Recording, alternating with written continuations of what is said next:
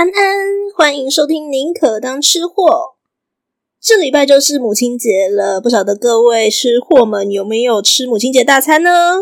好了，他讲的好像是为了吃大餐而过母亲节，没有啦。平常我们就应该要好好感谢妈妈。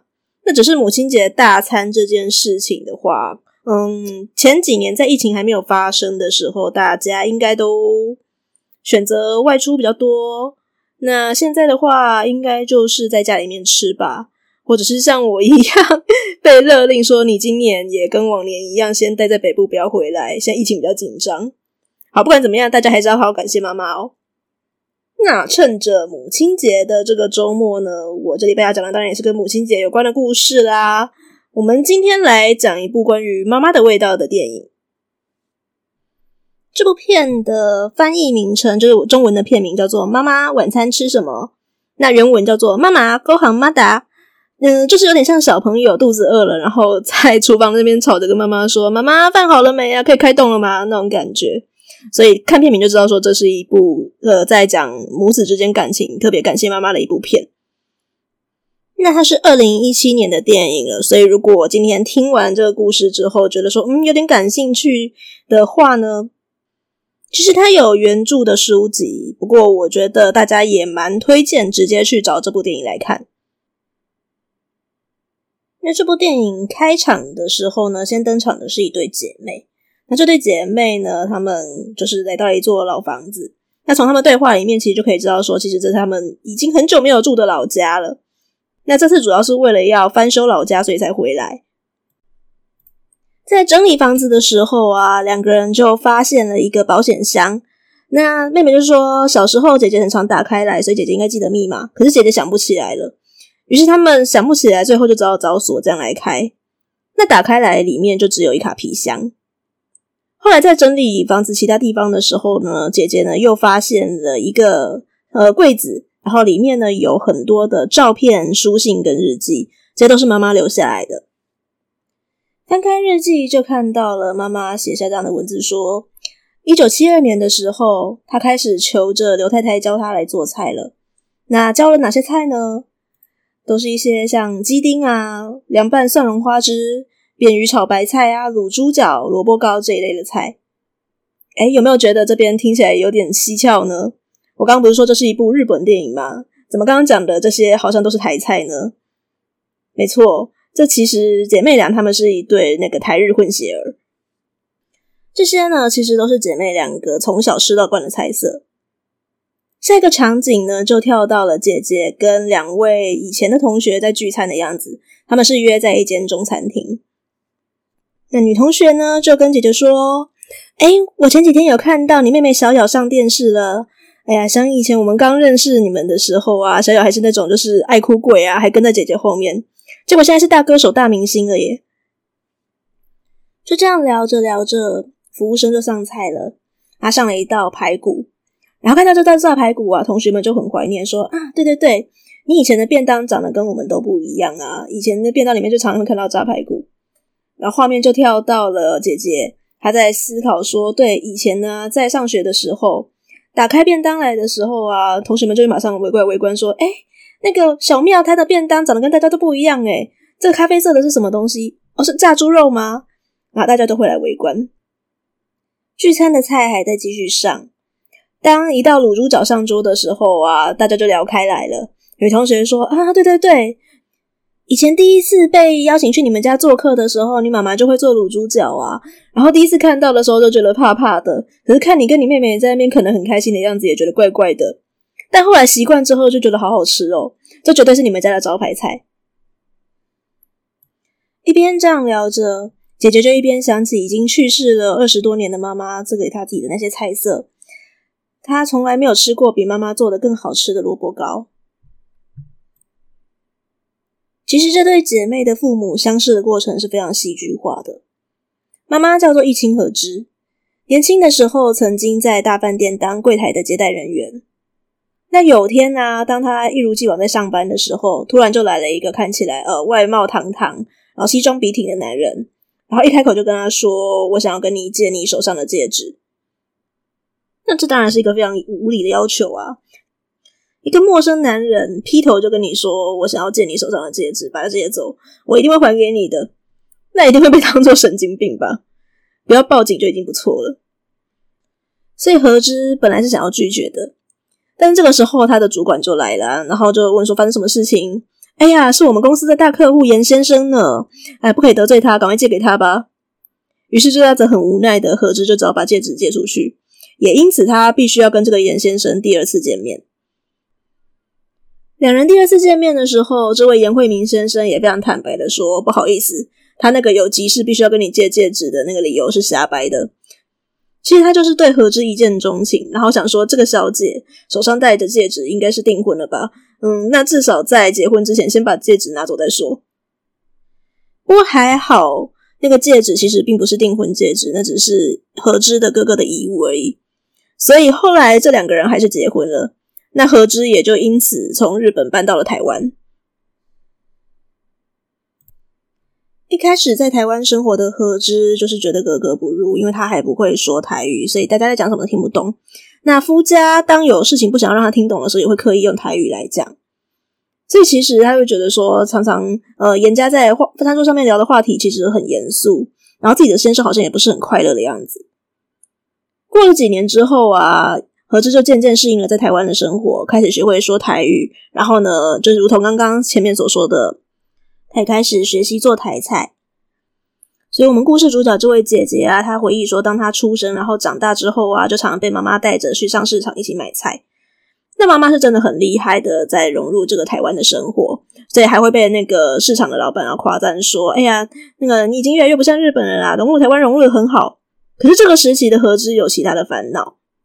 她的婆婆会跟她说：“你既然都嫁来台湾了啊，你应该学习好好当台湾媳妇，多选点台菜呀，做一点合我们严家胃口的菜。”可是当她努力做了一桌的台菜的时候啊，她的先生严惠明却跟她说：“嗯，我不想吃这些，我只想要吃日本的汤豆腐。”再过不久，我们的主角他其实叫做妙小妙，那这个时期叫做严妙。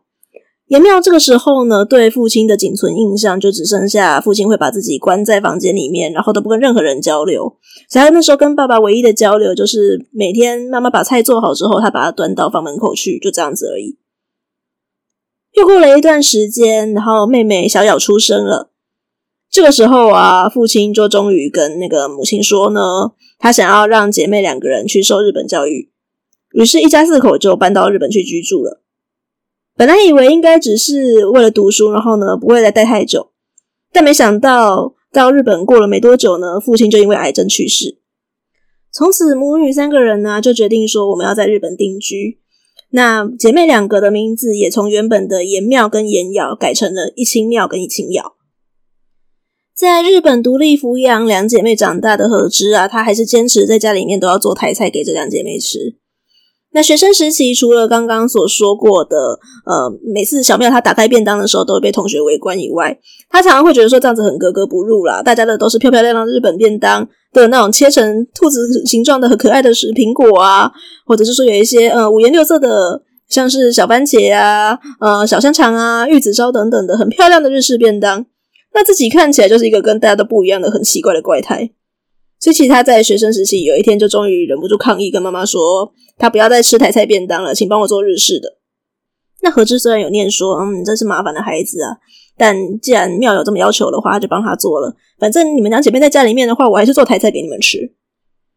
那只是日式便当吃没多久之后呢，有一天小妙她回来，就忽然跟妈妈说：“你还是换回台菜便当好了，因为日本便当虽然长得很漂亮，然后五颜六色的，可是口味比较淡，分量又比较精致。”所以，对于青少年来讲，根本就吃不饱。除此之外，属于妈妈特别做的这一些台菜的味道啊，总会在妙的生活里面啊留下一点点的小小的印记。例如说呢，在呃上实验课的时候，不是会解剖青蛙吗？可是因为麻药的分量没有抓好，所以呢，当大家都还在切青蛙的时候，突然麻药的效用就已经消失了，然后青蛙开始动起来。那这个时候，全班就已经陷入恐慌了，怎么办？怎么办？青蛙嘞！那就只有小妙觉得说，嗯，没什么啊。那把回家把这件事情讲给妈妈听的时候，何之的反应更有趣。何之说：“哎呀，真可惜，你们做完实验怎么没有把肉带回来呢？那个青蛙腿一定很有弹性啊！哇，这个日本家庭比我勇敢很多诶。我虽然会吃青蛙汤，可是整只的青蛙我是啃不太下去啦，切块的我可以。和枝学台菜是真的学得很透彻，他只不是只会做一些家常菜而已哦。关于节庆需要吃的一些食物，他也都会做。所以在端午节的时候啊，小妙他们就会带肉粽去台去学校吃。那当同学看到那个粽子的时候呢，还想说，嗯，是和果子吗？因为日本也有那种和果子粽子嘛，是甜点。可是当他们打开来发现说，哇，里面是肉，是咸的的时候，他们就觉得特别的有趣，还甚至还会跟小妙说呢，诶，那个你可以教我们怎么包吗？这好好吃哦，我下次去你家玩。而小妙本身呢，也算是一个交际能力还不错，然后呢，蛮外向，然后呢，笑口常开，并且呢，头脑还蛮好的，去读牙医的一个女生。所以其实她上大学之后啊，她人缘呢一下就爆发开来，常常就会邀请一些呃同学、学长、学弟一起来家里面吃东西聚餐。那这个时候呢，何知他当然除了会大显身手煮菜以外呢，还会很不客气的就邀请一些男生去帮忙，例如说呃去后院帮忙修剪树木啊，或者说我们家有什么电泡坏了，你帮忙修一下。但是对于医学系的某个学长，他就会特别说：“哎呀，你以后是要当医生的啊，如果把手弄坏了怎么办呢？来来来，你做就好。”那这种差别待遇啊，虽然同学们也是笑笑而已，可是让小庙觉得很尴尬。所以当同学们都走了以后啊，小庙可以跟妈妈翻脸了。他的叛逆期算是来得蛮晚的啦，到大学的时候才呈现。但不过在这个时候呢，他就已经很不爽了，跟妈妈讲说：“你为什么要特别对人家加别待遇？你这样子，我以后在他们面前要怎么办呢、啊？会很尴尬。”那妈妈也是就不以为然的说：“啊，人家医生啊，那个又一表人才的，你以后嫁他不是刚刚好吗？哎呀，你一定有交男朋友啊，那你就不要在我面前隐瞒了啦。妈妈不希望养出一个会说谎的女儿。好吧，大家，我们应该都年轻过。”来想想看，试着如果是你这个时候被妈妈这样讲的心情会怎么样？小妙当然就很不开心啊，这时候就跟妈妈大吵架说，说他的人生要他自己决定，他又还没有想好说是不是以后也要当医生，也不一定会跟医学系的人交往。那再怎么样的话呢，他就想要自己做，为自己做主，所以包括自己是日本人还是台湾人呢，都想要由自己来决定。那妈妈脸上也那挂不住啊，所以就说，你这个人怎么这么叛逆呀，都不乖啊，好啊，你有主见呐。那以后我也不用靠你养老啊，我就靠小咬就够了。小咬比较乖。其实这顿吵架，母女两个人都算是说了还蛮重的话。如果是一般的情况的话，其实应该没有办法太快和好。但其实一心母女他们很快就和好，原因是因为这个时候和枝生病了。当小妙被叫到医院去要听医嘱的时候。然后他觉得说很奇怪的一点是他妈妈和枝居然是一派那个看起来很坚定的样子，跟医生说：“嗯，医生，我们家是单亲家庭哦，所以如果我死了的话呢，这两个孩子就没有依靠，他们就必须靠自己了。可是我不怕，那我这个女儿啊，我这个长女她是学医的，所以其实呢，我希望你可以说实话，很明白的让我们知道说到底发生什么状况，这样我们一家也比较好应对。所以医生也就很直接的讲说：嗯，好。”那一亲太太，你得的是胃癌，所以啊，要必须要动手术把整个胃把它摘除掉，然后术后呢还必须要观察三年，因为三年之间呢都还有可能就是随时病情会复发，都是危险期。于是因为和枝生了这个病，那一清家的重心一下子就转移到了小妙的身上。当小妙在跟医生联络，然后安排说妈妈什么时候可以去开刀住院，什么时候可以去开刀，什么时候可以去住院的时候。因为和枝很坚持说，小雅马上就要高中毕业了，他想去参加毕业典礼，所以就把这个开刀的时间把它呃安排在了小咬的毕业典礼的隔天。可是因为他也怕说小咬会担心妈妈的病情，所以只跟妈妈，所以只跟他妹妹讲说，妈妈是要去动手术，可能会需要住一段时间，但并没有跟小咬讲说，其实他动的是那个胃部摘除手术，妈妈得的是胃癌。手术花了一整天的时间，那原本术后的住院呢，预计大概是两到三周。不过后来因为病情的关系啊，所以就推迟到了四个月之后，何志才出院。那出院之后啊，呃，母女三个人还是一样会依照往常的习惯上街去采买食物。有一些比较熟识的店家呀，也会主动的跟和枝讲说：“哎，太太，那个你以前习惯买的什么什么东西，我们都帮你留着哦。尤其是像猪肉店的老板啊，因为其实日本要买那种带皮的猪肉不是很好买，猪脚更难买了，你没有特别预定是一定不会有的。那。肉摊老板本来是没有在卖猪脚了，也因为这个和之会去他那边打工的关系，又知道说他们家会做台菜，所以进到猪脚之后呢，就特别帮他冷冻着，就跟他说：“哎，我就在等你什么时候好的时候来买。”不过这时候和之他因为就是术后然后刚好的关系，所以他只能够吃一些比较清淡的食物，所以这时候就再也没有再买猪脚了。而小妙本来也想说，医生也讲过说这三年需要好好的观察妈妈，所以啊，他本来想说我就好好的守着妈妈这三年。结果没想到是何之跟他讲说，你有什么事情想做的话，赶快去做，不要后悔啊！妈妈没有问题的。那个小雅不是说她想要去合宿露营吗？她去啊。那你不是想要去欧洲去游学旅行吗？你去啊。因为何之看起来真的是笑得非常开朗的样子，所以姐妹两个也想说，嗯，既然妈妈都这么说了，妈妈一定非常重视自己的身体的，她自己的身体自己最知道嘛。那我们就安心的去吧。就没想到两个姐妹去旅行回来没多久之后，妈妈的病情就复发，又再度住院。然后再度住院没多久，很快就过世了。丧礼结束之后，只剩下两姐妹了。小友这个时候泣不成声，她就一边哭一边说：“你为什么不告诉我妈妈得了到底是什么病呢？如果我知道是胃癌的话，如果知道是癌症，癌细胞随时有可能复发，她的病这么严重，我就会对妈妈好一点啊。”那小妹只是结结巴巴的说。我因为你那个时候正在准备考试，然后要毕业了，很多该做的事情都是最关键的时候，所以我不想要让你担心。小小就没有办法接受，就一边哭着说：“你跟妈妈都很过分，自以为有什么事情，然后呢，不去造成别人的困扰，就是对那个人很体贴。可是我们一家就只有三个人啊，我们应该是要最信任彼此的。”那既然我们三个人都跟如此的贴近，如此信任对方，那为什么我们要对最亲近的人隐瞒事情呢？你讲着讲着，小妙又很难过啊，所以姐妹两个就一起哭。哭累了之后，他们决定说，就算只剩下我们两个，我们还是要好好的生活，那日子还是要过。现在哭累了，去补充一点体力吧。冰箱里面只剩下何之最后包的几个肉粽了，吃一个少一个，所以要好好珍惜的吃。在母亲也过世多年之后啊，一亲姐妹她们的感情依然是很好，她们偶尔都还会聚一聚。某天，一亲姐妹又聚在一起了，这次他们是到金泽，是为何之扫墓。除了当地的乡亲发现了说大明星一清瑶来到现场，然后呢带着 CD 去呃找为他们，然后呢要找给小瑶来签名以外呢，在墓园里面，小庙也发现了一个看起来有点眼熟的男人。呃，这个眼熟是因为他有翻过何之的信件啊，跟他的一些照片，所以他知道说这个男人应该是妈妈以前的旧事，叫做龟井。那果然呢、在整个扫墓结束之后啊，龟井也找上他们说，不好意思啊，他擅自就跑来啊，但是他想要跟姐妹两个聊一聊。那龟井说呢，他跟妈妈已经很久没有见面了，上一次跟何之相见的时候，其实是二十多年前，就是他在一次入院之前。那一下子，小妙就把这些事情全部串起来了。原来那个妈妈叫他们姐妹两个有想做的事情，赶快去做。其实也在跟自己说话，她一定很想要去见这个叫龟井的男人。那听龟井在叙述说呢，他以前跟何之的一些过去啊，以及他们那一次约会的时候啊，彼此聊了些什么。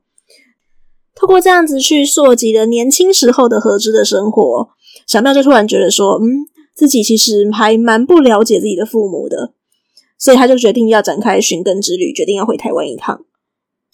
回到台湾之后啊，就找到了以前小时候还在严家的时候认识的一些长辈们，包括爸爸以前的同学，或者是像妈妈教妈妈做台菜的那位刘太太。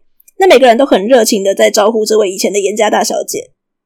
原来严家他其实是台湾的地方望族。那他的爸爸严惠明从小就是被视为整个严家的接班人培养的。那小时候就送到日本去接受了日整套的日本教育。不过在抗战结束之后，日本政府就必须要离台了，换成从中国大陆来的国民政府接收。所以过去跟日本关系很好的严家，在其他的台湾人眼中，一下地位就变得有点尴尬。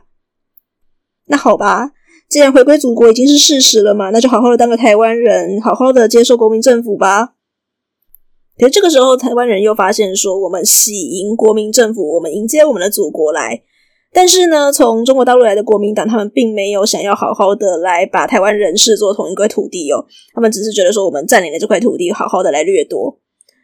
在国民政府统治之下的台湾人，很快又感受到了一种痛苦。而对于严家的长子，我们整个家族的接班人严惠明来说，他感受到的是双重的痛苦。他既不是台湾人，也不是日本人。而他一心又不想要当台湾人，他觉得自己只是日本人而已。终于在这样子双重的压力之下，然后再加上知道自己生病，严惠明终于做了决定，带着妻小一起到了日本生活。在听完了爸爸的故事，以及挖出了爸爸当年亲手为他们两姐妹埋下的女儿红之后，小妙终于强烈的感受到这一份父爱。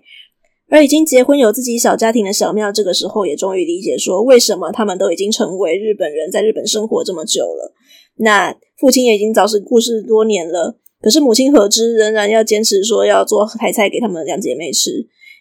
对于母亲来说，这份属于妈妈特别的味道，除了是做给两姐妹的爱心以外，也是她用来回报颜慧敏留给她这一对至宝、这一对可爱的宝贝们所能够留下来的最好的方式。影片的最后啊，就结束在小妙想要试着还原妈妈的味道，因为有越来越多台湾跟中国的观光客的关系，所以这个时候啊，肉店已经很好买到猪脚了。那他也试着自己做萝卜糕，可是，一开始做的时候一定不会很成功啊，毕竟他不像妈妈一样的已经练那么多年，很熟练了。可是就在这种一步步的失误当中啊，他也慢慢的去找到了母亲当初的那一份爱。在几个礼拜以前，我有接受雅虎奇摩记者的专访，当中也有问到说我开始做 Podcast 的契机是什么。那如果有去看那篇文章的人，就会知道说我的回答是说，因为疫情的关系，听 Podcast 的时间变多，那后来就觉得说自己可以做做看嘛。文章是写的比较简略一点点，其实那段时间我真的是听了蛮多 Podcast 的。那有一个我非常喜欢的节目叫做《历史下酒菜》，它就是在专门讲各种历史故事的。当中其实就有一集讲到了严慧敏的故事，让我听得非常的震撼。我震撼不是因为我第一次听这个故事哦，我本来就知道这段故事，因为在我国中的时候，易清瑶是一个超级红的歌手，红到可以上红白的那一种。所以那个时候记者其实就写过很多他跟基隆颜家，就是台湾五大家族之一的颜家的一些渊源。再后来，因为他们家整理父母亲留下的一些书信、日记等等遗物啊，所以我就注意到了说，原来易清瑶有一个很有才华的姐姐，不仅是医生，还是作家，还是舞台剧演员。那写了这两本父亲跟母亲的传记，分别叫《我的箱子》以及《日本妈妈的台菜物语》。所以这两本散文集，我是早就已经读过，我早就知道这一段有一点浪漫又有点可怜，然后但是又很温馨的故事了。我那时候听历史下酒菜讲到严慧敏的故事的时候，我之所以感到震撼，是因为觉得说天哪，原来透过一个声音的形式，然后呢，用不同的角度来切入，居然可以把一个我已经知道的故事，同样也讲得如此的动人。所以其实这个故事有点像是我想要开始做 podcast 的原点。那妈妈晚餐吃什么？我觉得算是一个很不错的小品型电影。那主要是用女儿的角度来描写的比较多。刚好适合母亲节，所以呢，如果各位有兴趣的话，我真的是非常建议，然后找这部电影来看看。那如果是觉得说这个电影版它已经讲了太多女儿跟妈妈的角度，你想要多知道有关于爸爸颜慧敏的角度的话呢，我会很建议用另一种媒介的方式来欣赏，那就是今年七月要上映的舞台剧《时光的手箱》。这整部舞台剧是由导演李刚监制的，那易清妙他本人也有参与这部戏的演出。其实这部戏在二零一九年的时候就已经演过一次了。那当然，那个时候的首演我是直接错过，因为我那时候根本不晓得有这出舞台剧的关系。可是我光看那个时候的一些选角，我就觉得说：天呐，李刚导演他很重视这些演员他们之间要擦出的火花耶。包括选的男女主角都是真的跟呃严慧敏跟易清和之他们之间呢有一点点某种程度的串联。二零一九首演版的那个时候的男主角是导演郑有杰嘛。那郑有杰他本身，他的爸爸也是一个日侨，所以他本身也是对这种就是夹杂在台日之间的文化的那种情感纠葛是有一点点揣摩的。而女主角的话，就是真的现在嫁来台湾当媳妇的演员大久保麻里子。那现在二零二二年要再度上演这出舞台剧，呃，当然演员中间有一点点更动啦，不过都还是秉持着相同的原则，尽量去找就是跟台日之间比较有渊源的演员，在台中、台北跟台南都有演出。我自己是蛮期待这出剧的，因为我本来就很喜欢这个故事。希望到七月的时候，疫情已经稳定下来，让我们大家都可以安心的进剧场。那这出戏现在已经有在售票了，目前也都是还在正常的售票当中啊，所以我会建议大家，如果有兴趣的话，不妨先把票订起来。诶，讲的好像我有收李刚导演他们的那个广告费一样，没有哦。今天这期节目没有任何的业配哦，纯粹是因为我自己很喜欢，所以来帮忙推广这出戏。但是我也不排斥，如果时光楼手相整个剧组有听到这一集节目，非常感动，然后所以呢，想要来聊的更深的话，都很欢迎哦。好啦，讲了一整集的电影，我现在口有点渴，我让我去喝杯水。我们来小小的聊一下美食 bonus 吧。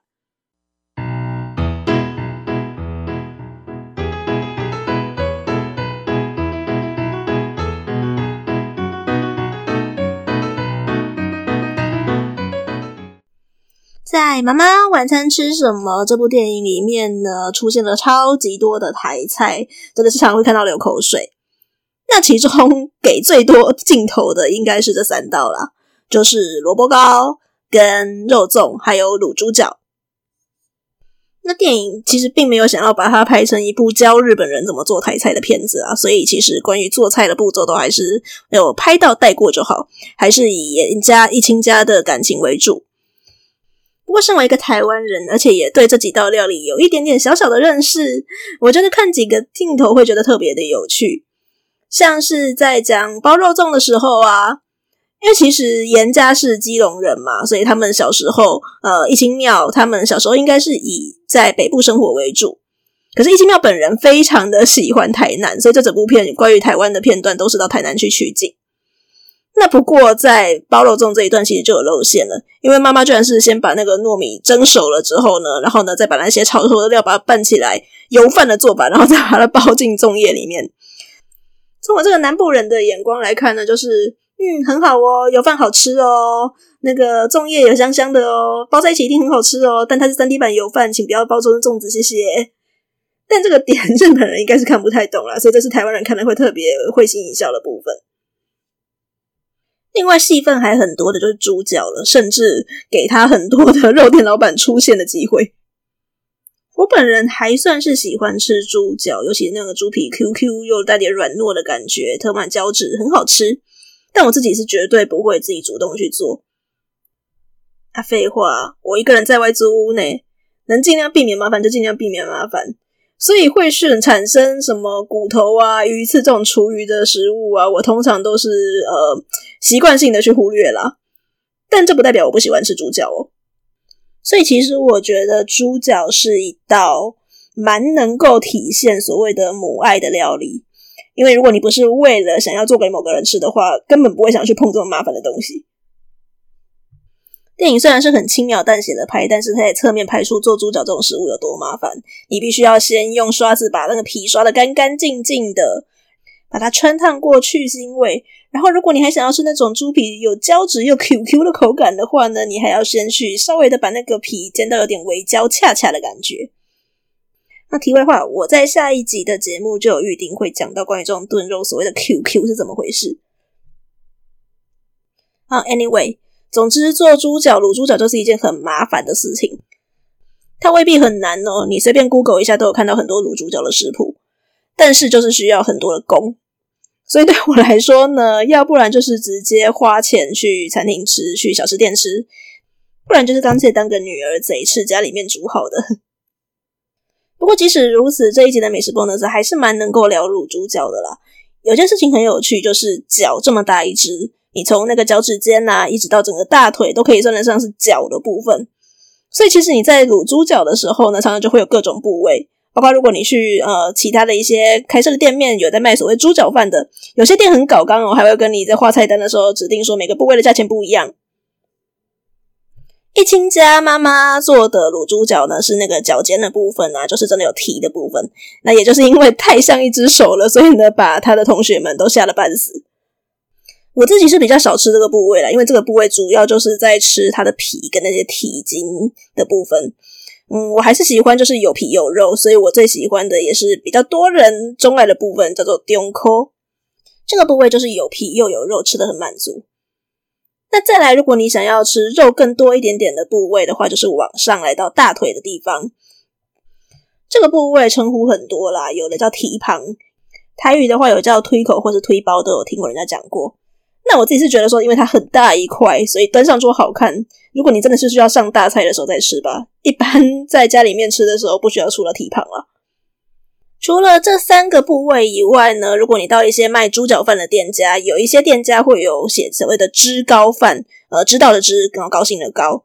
知高这个部位呢，其实也算是大腿，可它已经接近屁屁那边了，所以它同样是肉多，然后呢皮稍微少一点点，然后呢但是脂肪很多的部分。所以大家如果想要自己做卤猪脚的时候啊，你在跟肉贩老板在要求部位的时候，就可以看说你想要吃吃皮多一点的，还是吃肉多一点的来选择。那更讲究的人还会跟肉摊老板讲说，你是要前脚还是后脚？前脚比较瘦，那它的皮皮筋比较多，所以可以吃。如果你想吃口感的话，就是吃前脚。那后脚的话呢，它的肉就比较多一点点，所以如果你想大口吃肉的话，可以选后脚。卤猪脚不难啦。所以，如果听了这一些，觉得自己要有学到一点点东西的人呢，呃，不要忘记母亲节的时候呢，不要让妈妈再忙了，不如就换你卤猪脚给妈妈吃吧。好，宁可当吃货。我们这个礼拜，希望各位妈妈们能够过得开心、健康、快乐哟。宁可当吃货，我们下次见了，拜拜。